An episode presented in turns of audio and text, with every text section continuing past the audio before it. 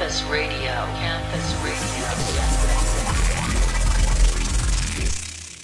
Die Erschöpfung der Frauen. Wieder die weibliche Verfügbarkeit. Das war das Thema des Campusgesprächs vom 1. Juni an der Universität Liechtenstein mit Franziska Schutzbach. Franziska Schutzbach ist promovierte Geschlechterforscherin und Soziologin, Publizistin, feministische Aktivistin und Mutter von zwei Kindern. Meine Kollegin Arani Jekuma hat den Abend für sie begleitet. Wie man heute Abend mitbekommen hat, berichten sie sehr leidenschaftlich über das Thema die Erschöpfung der Frauen. Wieder die weibliche Verfügbarkeit. Was genau hat sie zu ihrer Leidenschaft geführt? Also ich denke, meine Leidenschaft wurde ausgelöst durch die Erkenntnis, dass so wie ich hier auf dieser Welt lebe und wie ich meine Entscheidungen treffe, letztlich eben nicht nur eine Frage meiner individuellen Geschichte, Biografie oder eben individuellen Vorlieben ist, sondern sehr stark gesellschaftlich geprägt sind und äh, sehr stark mit strukturellen Machtverhältnissen zu tun hat, in denen ich mich eben bewege.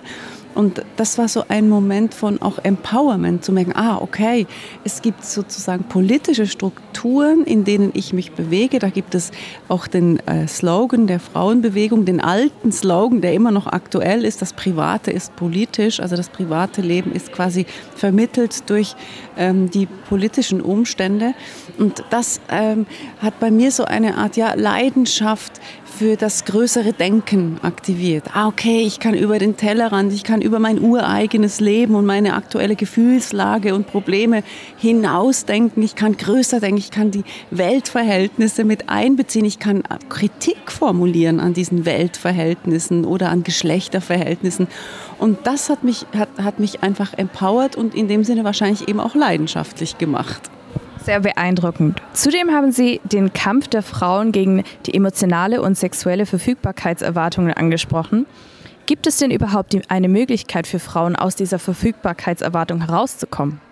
Also das sind natürlich sehr langsame Prozesse. Eben, wir müssen erstmal die Problemlagen analysieren und erkennen, inwiefern eben diese Zuschreibung, dass Frauen die Rolle der Gebenden, der verfügbaren Ressourcen, derjenigen, die sich um andere kümmern, also diese Rollenzuschreibungen müssen wir erstmal analysieren. Wir müssen verstehen, woher sie kommen, warum sie so sind im Kapitalismus und nicht anders. Das hat eben eine Funktion, weil sich das ökonomisch quasi lohnt die Frauen äh, in diese Rolle zu, zu drängen, weil dann machen sie diese Arbeit äh, gratis, weil man ihnen das so zuschreibt, im Sinne von, ja, ihr macht das ja von Natur aus, deswegen könnt ihr sie auch kostenlos machen. Also diese ganzen Verstrickungen, die auch nicht nur mit Geschlecht, sondern eben auch mit Ökonomie zu tun haben, äh, müssen wir erstmal verstehen gehen und analysieren. Und das geschieht ja auch schon seit langer Zeit. Also die feministischen Bewegungen und feministische Forschung, die Frauenforschung hat schon sehr viel dazu gearbeitet. Es gibt Bibliotheken voller Literatur zu diesem Thema. Ähm, aber jetzt ist es wie wichtig, dass das eben noch viel mehr in die, ins breite gesellschaftliche Bewusstsein hineinkommt. Äh, und ich bin überzeugt davon, dass dann quasi auch mit dieser Zunahme des kritischen Bewusstseins dann eben auch die äh, politische Mobilisierung äh, motiviert wird. Weil ich denke, zu erkennen, dass es ungerechte Verhältnisse gibt, gibt einem dann auch wie eine Legitimität zu sagen, jetzt begehre ich auf dagegen. Aber dazu muss man erstmal erkennen, was Sache ist, was das Problem ist, was, was die Problemlagen sind und um eben sich dann auch äh, legitimiert zu fühlen, dagegen aufzubegehren. Und ich glaube, das braucht es noch viel mehr. Es braucht viel mehr kritische Bildungsarbeit, kritisches Bewusstsein über die Strukturen in dieser Gesellschaft, um Menschen zu empowern, nicht nur äh, gegen Geschlechtermachtverhältnisse, das gilt auch für antirassistische Arbeit, das gilt für, ähm, für, für den Kampf gegen soziale Ungerechtigkeit. Also äh, wir, wir leben in einer Gesellschaft, die sehr stark individualisiert. Viele Menschen haben immer das Gefühl, meine Probleme sind einfach rein individuell und ich habe halt Pech und äh, ich habe die falschen Entscheidungen getroffen. Und deswegen braucht es eben diese dieses Wissen über ungerechte Strukturen und, und, und dann bin ich überzeugt, dass noch viel mehr äh, Mobilisierung gegen diese Ungerechtigkeiten möglich ist. In Liechtenstein wurde das Wahlrecht für Frauen erst im Jahre 1984 eingeführt. Welchen Einfluss haben solche Entscheidungen aus der Vergangenheit auf das Frauenbild von heute und wie können Sie sich erklären, dass die Frauen in Bezug auf Rechte und Stellungen in der Gesellschaft eigentlich so schnell aufgeholt haben? Also es ist natürlich erstmal als ganz großes Unrecht zu betrachten, diese späte Einführung des äh, Frauenstimmrechts. Das ist in der Schweiz nicht anders gewesen. Da war es auch sehr spät und das ist eigentlich genau genommen ein Menschenrechtsbruch, den man auch endlich als solches benennen und auszeichnen müsste ähm, diese Länder, die so spät damit waren, müssten sich eigentlich bei den Frauen offiziell endlich mal entschuldigen. Das ist eine massive Missachtung äh, der Menschenrechte gewesen für viel zu lange Zeit. Und eigentlich schulden diese Länder äh, den Frauen so quasi eine Art Reparationszahlung. Sie müssten eigentlich im besonderen Maße in der Verantwortung stehen, die Rück, ähm, die, die, die, die Verzögerung der Gleichstellung aufzuholen, weil diese verzögerte Gleichstellungsprozesse, diese Rückständigkeit in Liechtenstein, aber auch in der Schweiz hat ja damit zu tun, dass die Frauen so lange nicht mitreden durften. Das heißt, das, was wir jetzt haben, diese Situation, dass es Basics nicht gibt, wie, wie Elternzeit oder äh, das Recht äh, auf Schwangerschaftsabbruch, das ist ja ein Problem, was eben genau deshalb äh, besteht, weil die Frauen eben für so lange Zeit von politischen Machtpositionen und Mitsprache ferngehalten wurden. Und natürlich wirkt sich das bis heute aus. In der Schweiz kann man das historisch sehr äh, gut nachzeigen, inwiefern dieses späte Frauenstimmrecht sich bis heute eine, eine, eine Ursache der Rückständigkeit bis heute ist. Und da äh, müsste jetzt eigentlich diese Länder eben in besonderem Maße vorwärts machen. Ja. Wir vom Campus Radio haben viele junge Zuhörerinnen und Zuhörer. Was möchten Sie den nachfolgenden Generationen weitergeben? Also ich denke, wichtig ist zu wissen, dass einem nichts geschenkt wird. Es, es, es, passieren nur Veränderungen, wenn mobilisiert wird, wenn es Bewegungen gibt, wenn es Aktivismus gibt, wenn es Zusammenschlüsse gibt und nachhaltige, radikale Forderungen, die nicht, sich nicht einschüchtern lassen, nicht zurückdrängen lassen, Historisch war es immer so, dass Veränderungen ähm, in Bezug auf Geschlechteremanzipation, aber auch zum Thema äh, Rassismus nur dann wirklich eingetreten sind, wenn eben große Bewegungen das gefordert haben, auf die Straße sind und Druck gemacht haben. Es wird nichts geschenkt, wir müssen darum kämpfen und das ist wichtig zu wissen. Vielen Dank. Nach dem Vortrag von Franziska Schutzbach gab es eine Podiumsdiskussion mit Corinna Vogtbeck. Corinna Fockbeck arbeitet bei Infra, der Informations- und Beratungsstelle für Frauen und ist die Gemeinderätin der Gemeinde Triesen. Auch sie ist auf unsere Fragen eingegangen. In ihrer LinkedIn-Bio steht Alles ist politisch. Inwiefern war das heutige Campusgespräch an der Universität Liechtenstein politisch?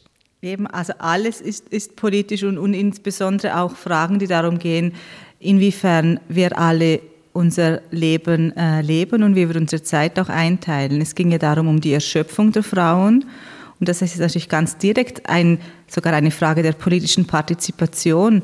Wenn wir wissen, wann sollen denn die Frauen eben noch politisch partizipieren, wenn wir wissen, dass es dazu braucht es Vorbereitung, dazu braucht es Mitarbeit in bestimmten Gremien, in Vereinen, in Verbänden, man muss bekannt sein. Und in dem Sinne ist es absolut ein, ein direktes politisches Anliegen und natürlich die ganzen politischen Forderungen nach zum Beispiel einer Elternzeit und so weiter. Was hat die Politik für Aufgaben in diesem Bereich? Die Politik hat äh, sehr viele drängende Aufgaben in diesem Bereich. Ich denke, sie soll einerseits auch Vorbild sein, wo sie es kann, also das Vorleben, die gelebte Gleichstellung. Sie soll aber auch die Rahmenbedingungen geben. Also sie kann fortschrittliche Gesetzgebung machen, in dem Sinne auch sich anschauen, wir sind ein sehr kleines Land bekanntlicherweise, sich anschauen, was wird in den umliegenden Ländern schon gemacht und dann schauen, was können wir antizipieren für unser Land, wo können wir mitmachen. Wir müssen das Rad nicht neu erfinden, wir müssen nicht nach neu, neuen Lösungen erfinden, sondern wir können die ja auch übernehmen. Und ich denke, da ist die Politik gefragt. Sie arbeiten ja bei der Infra, eine Informations- und Beratungsstelle für Frauen. In welchem Bereich beraten Sie gerade im Moment am meisten? Äh, wir beraten sehr äh, breit eigentlich. Wir beraten in erster Linie Frauen in ihren Rechten und es ist so, dass äh, im Moment tatsächlich sehr viele Frauen sind, auch die in, im Konkubinat leben mit ihren Partnern, die also jetzt vor einer Trennung stehen. aber auch solche Frauen, die sich jetzt ähm, informieren wollen, was sind ihre Rechte, was sind ihre Möglichkeiten. Und ich finde das sehr gut, wenn die Frauen eigentlich im Vor Voraus zu uns kommen und sich informieren, was kann ich tun, damit ich mich absichern kann. Ähm, weil, äh, wie gesagt, bei uns im Land es so ist, wenn man äh, einen Ausfall hat an, an diesem Arbeitserwerbsleben, dass man das dann später eben spürt, wenn man dann in, ins Alter kommt, ins Pensionsalter. Was ist Ihr Fazit vom Campusgespräch Liechtenstein heute? Es hat sich wieder gezeigt, dass dieses Thema eigentlich so breit ist, dass ein Abend oder zwei Stunden eigentlich zu kurz sind, um dieses abzudecken und dass es dabei sehr, sehr viel braucht, dass noch sehr, sehr viel getun werden muss und zwar, dass auf sehr viele Arten und Weisen, also zum Beispiel Bewusstseinsarbeit, Sensibilisierungsarbeit, aber auch konkret, dass es eigentlich äh, strukturelle Maßnahmen auch dringend braucht ähm, in diesem Bereich, damit sich eben dann diese etwas aufbricht und damit etwas geschehen kann. Wenn es zum Beispiel absolut normal oder sozusagen oder bereits äh, gängige Praxis ist, dass alle Menschen 60 oder sagen wir bis 80 Prozent arbeiten, würde das sehr vieles schon aufbrechen. Dann würde automatisch die Care-Arbeit, Betreuungsarbeit von Kindern geteilt werden, dann wäre automatisch Platz, um sich eben noch kulturell oder politisch zu engagieren. Und dann ähm, wäre auch äh, Fragen eben zum Beispiel nach ähm, Lücken in der Altersvorsorge und so weiter könnten sich dann auch schon bereits auflösen. Also sehr vieles. Der Organisator und Moderator vom Campusgespräch der Universität Liechtenstein, Roman Banzer, war auch sehr zufrieden mit dem Abend. Ein weiteres Campusgespräch an der Universität Liechtenstein. Wie haben Sie den heutigen Abend empfunden? Es war ein toller Abend. Weil eine Frau da war, eine Wissenschaftlerin, mit einem extrem spannenden Thema. Äh, mit einem Thema, das uns alle im Saal, wenn es, wenn es richtig einschätze, bewegt hat. Und eine Frau, die mit einem Wissen hergekommen ist, wo, wo stupend ist. Also was sie auch eine Forschung, eine Wissenschaftlichkeit hinter ihren Aussagen hat. Das hat mich zumindest wahnsinnig beeindruckt. Als Mann haben Sie ja heute was zum Thema gemacht und die Frauen und das Thema im Campusgespräch aufgegriffen. Wie kam es dazu? Eigentlich, wie es, wie es, wie es, häufig, wie es häufig läuft. Äh, ich lese mich durch Sachliteratur äh, und stoße dann auf Themen, die mich interessieren. Und auf sie bin ich gestoßen ich weiß nicht mehr welchem Feuilleton, äh, hat es eine Rezension zu ihrem Buch gegeben. Das Buch bestellt, das Buch gelesen, begeistert, gefragt, ja, Zusage, Veranstaltung gemacht. Es können ja nicht alle Campus-Gesprächsleiter sein. Was kann die Männerwelt zum Thema sonst noch machen? Das ist eine schwierige Frage. Äh, was kann die Männerwelt machen? Äh, sie kann vor allem einmal solidarisch sein mit den Frauen. Äh, und Solidarität mit den Frauen heißt begreifen, wie unsere Gesellschaft im Umgang mit Frauen funktioniert. Äh, und es bin überzeugt, das sind ganz viele Männer noch nicht begriffen und ähm, ich schließe mich damit nicht aus. Äh, auch ich habe einen ganzen Teil vom Machtapparat, vom männlichen, äh, hinsichtlich Frauen noch nicht begriffen. Äh, und ich glaube, äh, es ist etwas, wo, wo, wo, wo eine Aufgabe, die die Männer vor sich haben, zu begreifen, wie Männer im Umgang mit Frauen in dieser Gesellschaft funktionieren und dann die entsprechenden, die entsprechenden äh, Schritte ableiten aus dem, die entsprechenden Lösungen suchen, so dass unsere Welt eine gerechtere, eine ausgeglichenere, vielleicht auch eine weiblichere wird. Ein sehr schöner Gedanke. Ein Satz, der Ihnen heute Abend hängen geblieben ist? Ja, klar. Es gibt der plakative Satz, äh, wenn Männer auf Kinder aufpassen, haben Frauen mehr Zeit zum Hausarbeit machen. Dankeschön. Auch die über 150 Gäste waren vom Abend sehr inspiriert, was sich folgendermaßen angehört hat. Was nehmen Sie vom heutigen Abend mit? Also ich nehme viel, ganz viel Positives mit, auch wenn viel von der Schöpfung der Frauen und so weiter geredet wurde, was ich auch absolut äh, ja, selber auch so erlebe, vielen Lebensbereichen. Aber Äh, ich bin sehr optimistisch, was Liechtenstein anbelangt, dass man eigentlich hier als kleine Gruppe viel erreichen kann. Ich habe das selber auch schon miterlebt. Äh, man, man kann ohne Angst, kann man seine Meinung sagen, man kann sich artikulieren und man kann versuchen, das, was im Argen liegt, einfach zu ändern und zu verbessern. Und das finde ich, ähm, das möchte ich anderen Frauen auch erzählen. Macht mit, tut was und wir schaffen das. Das ist was sehr Schönes. Dankeschön. Ähm, dass bereits viel Arbeit geleistet wurde, dass aber auch noch sehr viel zu tun ist. Ihr habt gehört Campus Radio mit Arani Jekuma und Sarah Stötzner.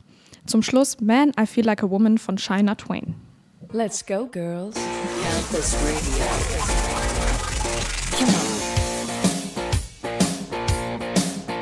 I'm going